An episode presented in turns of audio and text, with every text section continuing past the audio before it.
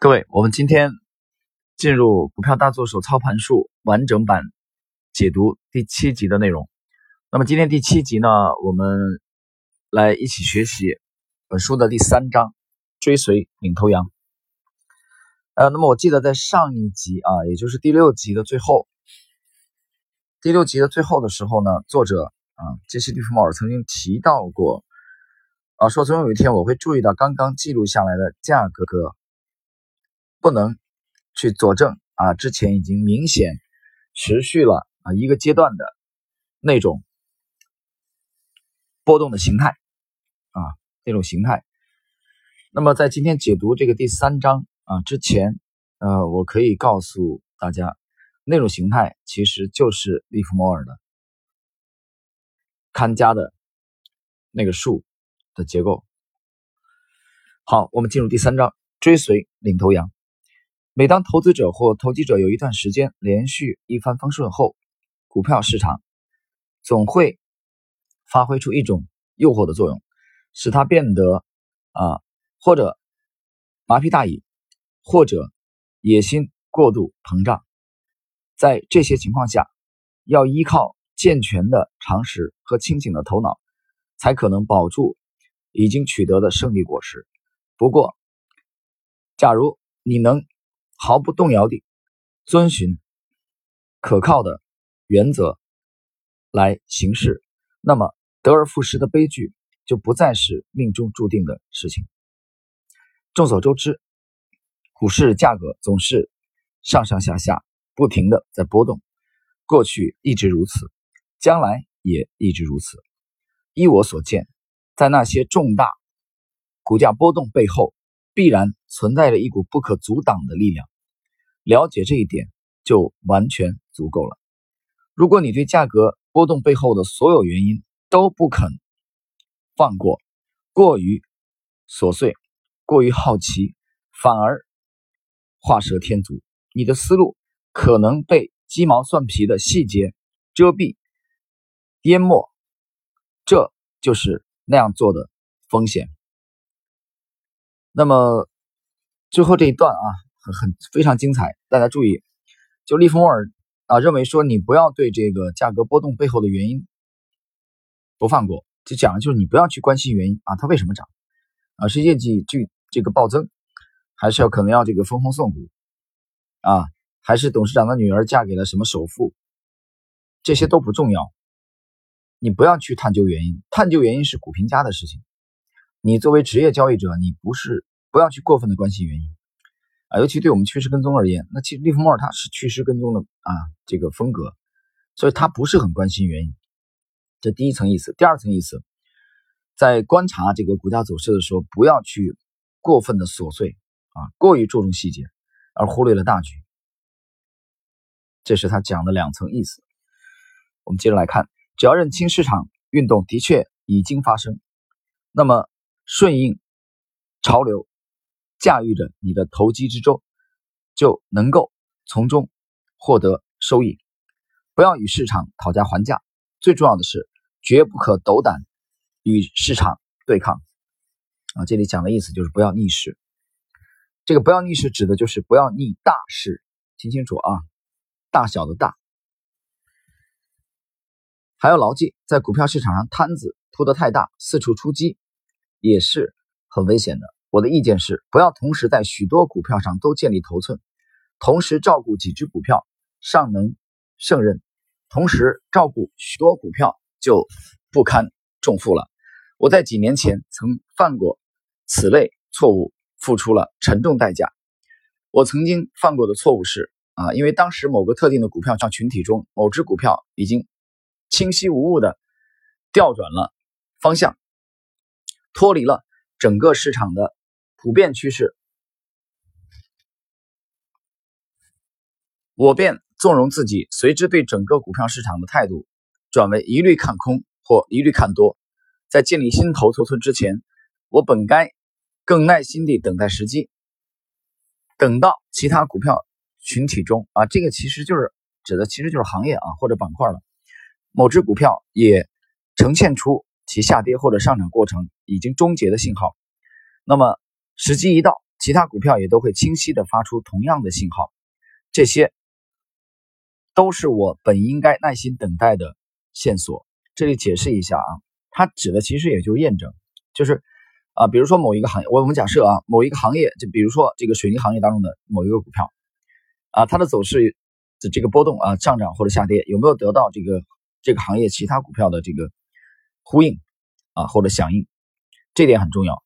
这点我们从早年的这个道氏理论的呃发明者、创造者这个查尔斯道，还有这个阐述者就是股市晴雨表的汉密尔顿的论述当中已经有了很精彩的，这里我们不展开了。那么实战当中大家注意的就是这个验证的问题，有没有得到这个所在行业的啊或者板块的支持？这点其实呃我在星球当中也非常的呃强调啊，这这个星球呢我已经把它名字其实变更为了啊，就是就叫半亩红。啊，星球的名字叫半木红。那么这其中，大家注意啊，这个刚才的那一小段啊，他讲的是不要在摊子铺太大啊，你不要同时去投资很多的股票啊，你的精力是难以兼顾的。这个我们想想，很多的这个散户啊，买了一堆的股票，可能买了七八十只、一百多只啊。我们开玩笑说，你这呃水泥的买两只啊，TMT 的买几只，房地产的买一只。啊，金融的买两只，啊，这样买每个行业你你基本上总共从行业指数来说，通达信只有五十六个，你基本上你的股票都覆盖了五十六个行业，那你买的是什么玩意儿呢？你买的不就是大盘吗？是不是这个意思？你取样每个行业你都取样，那你这种情况下啊，你顶天了，你也就能做一个贝塔也就不错了，而且你是否能选到那个行业当中的强势的股票呢？这都是很成问题。所以这种做法在散户当中呢是很常见的。我们来看，但是我没有这样做，而是迫不及待要在整个市场大显身手，结果吃了大亏。在这里，急于行动的浮躁心理取代了常识和判断力。当然，我在买卖第一只和第二只股票所在行业的股票时是盈利的，但是由于在买卖其他这个股票板块当中的股票时，赶在零点到来之前就已经入场，结果我丢掉了原来盈利当中的很大的一部分。回想当年在二十年代末期狂野的牛市中，我清楚的看出同业的股票上涨行情已经进入尾声。不久之后，汽车板块的股票也达到了巅峰，因为牛市行情在这两类股票板块中都已经终结，我便很快得出了一个。有纰漏的结论，以为现在可以安全的卖出任何股票。我宁愿不告诉你，由于这一判断啊错误判断，我亏损了多大金额。在后来的六个月里，正当我在同业股票和汽车股票的交易上积累了巨额账面盈利的时候，我也力图压中公用事业类股票的这个头部。然而，后者造成的亏损额甚至超过了前者的盈利。最终，公用事业类股票啊，我们看和其他群体的股票都达到了巅峰。就在这时，我持有的森然公司的股价成交价已经比其前期最高点低了五十点。汽车类股票下跌的百分比啊，也与此大致相同。我希望这一事实给你留下深刻印象。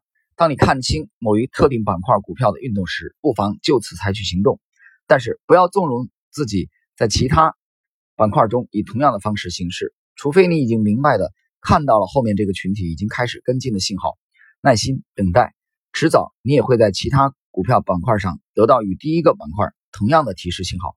注意火候，不要在市场上铺得太开。啊，这这两段呢，其实继续的来啊论证，就是板块的这种。呃，验证的重要性啊，得到这个板块的支持，其他这个兄弟个股的支持的重要性。同时呢，再次强调了一句：不要铺得太开，你不要买很多只股票，不要跟踪很多只，更不要交易很多只。继续集中注意力研究当日行情最突出的那些股票。如果你不能从领头的活跃股票上赢得利润，也就不能在整个股票市场赢得利润啊！这是一句利弗莫尔的经典啊，你连这个。龙头的利润都啊都不能这个取得盈利的话啊，那在这个市场当中，其实你就你买那些跟风的就更难盈利。正如妇女的衣服、帽子、人造珠宝的这个时尚总是随着时间推移而变化，股票市场也不断抛弃过去的领头羊，新领头羊取代了旧领头羊的位置。几年前，主要的领头羊是铁路板块的股票，美国糖业和烟草。后来，钢铁股占了上风，美国糖业和烟草被挤到台下。再往后，直到现在，汽车类的股票走向前台。如今，我们仅有四类板块的股票在市场上占据主导地位：钢铁、汽车、航空和油购类。如果它们朝某个方向变化，则整个市场也随之变化。随着时间的推移，新的领头羊将走到前台，某些旧的领头羊将退入幕后。股票市场存在一天，这样的现象就存在一天。这一段呢，作者其实讲的是轮动的意思啊。那不是有句歌词嘛啊？这个啊，从来只有这个新人笑，哪啊哪有这个听到这个旧人哭？就是其实喜新厌旧是人类的本性啊。这句话其实你可以放之四海而皆准，无论哪个国家、哪个种族啊、哪个肤色，他都喜新厌旧，这毫无疑问的。那么股票市场同样如此。大家去看一看啊，就是有一个现象，你我们不说这个港股和 A 股，你发现就说啊，就说不说港股、美股啊，你就说 A 股。我举个例子，比如说去年的。啊，去年的这个龙头啊，涨幅的这个绝对的龙头，涨幅巨大的啊，年度涨幅啊，然后在今年再度暴涨，这种情况有吗？有，但是很少出现，比较少。它一般都是轮换。我们从年度的角度啊，一般来说它都会轮轮换啊，这市场的这种这种轮动的这个现象，大家要注意的。继续，力图同时跟踪很多的股票肯定是不安全的，你将疲于奔命，也会。混淆起来，尽可能只分析相对少数的几个板块，你将体会到用这种方式获得市场的真正的图像，要比你把市场切成很多小块来研究分析容易得多。如果你能在上述四个显要的板块中正确的分析出其中两只股票的走势，你就用不着担心其他股票何去何从了。还是那句话，追随领头羊，保持思想的灵活性，记住。今天的领头羊也许不是两年之后的领头羊。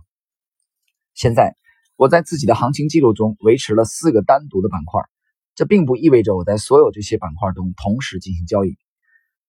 很早以前，当我第一次对价格波动产生兴趣的时候，就下决心检验自己正确预期未来价格波动的能力。我随身带着一个小本子，记录我的模拟交易，日积月累。我终于动手第一次做实际交易，我永远都不会忘记那笔交易。我和我的朋友一人一半合资买进了五股芝加哥、柏林顿和昆西铁路公司，我分享到的利润金额是三点一二美元。从那个时刻起，通过自学，我终于成为一个合格的投机者。就当前市场现实来说，我不认为采取大手笔交易方式的老式投机者有多大的成功机会。当我说到老式投机者时，我想起那时候市场的。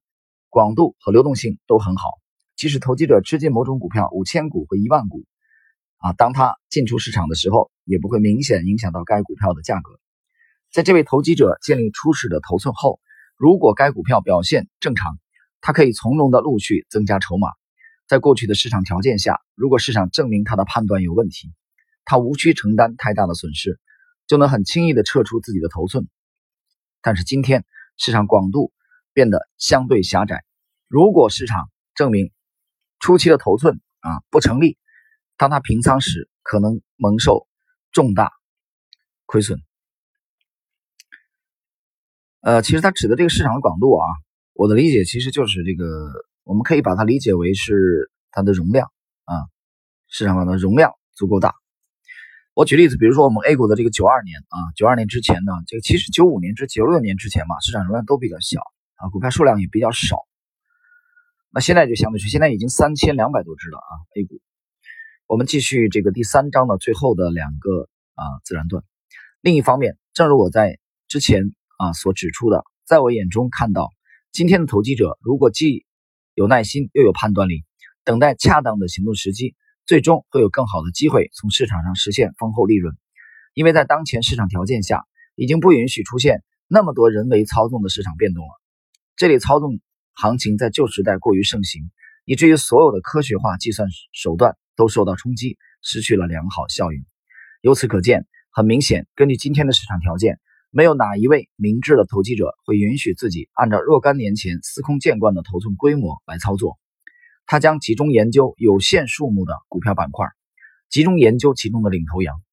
他将学会先仔细看清楚路，再向前跳跃。股票市场的新时代已经到来，新时代给予明智、勤奋、胜任的投资者和投机者带来更安全的机遇。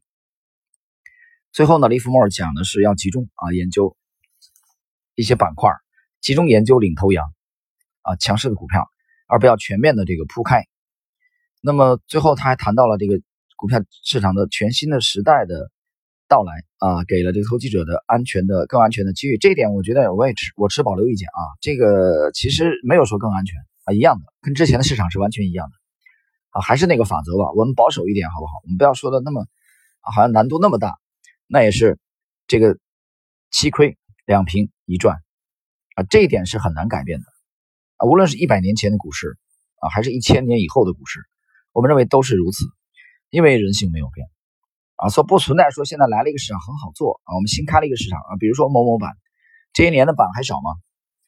是吧？一会儿开个这个版，一会儿开个那个版。关于这一点，在呃星球啊，在星球当中，这个今年的。三四月份吧，我记不清楚了。可能一季度、二季度的时候，那里边写随笔的时候写的非常清楚啊。我说对这个版、那个版，我已经啊都已经麻木了。这个不重要啊。你比如说最近开的这个版，KCG 这个版开之前，我讲我们更看重的是它的这个推出来以后对主板这个科技股的这个估值的牵引作用。实际上现在大家看看数据，这个板开了到现在啊半年都不到，相当一批股票都已经夭折了。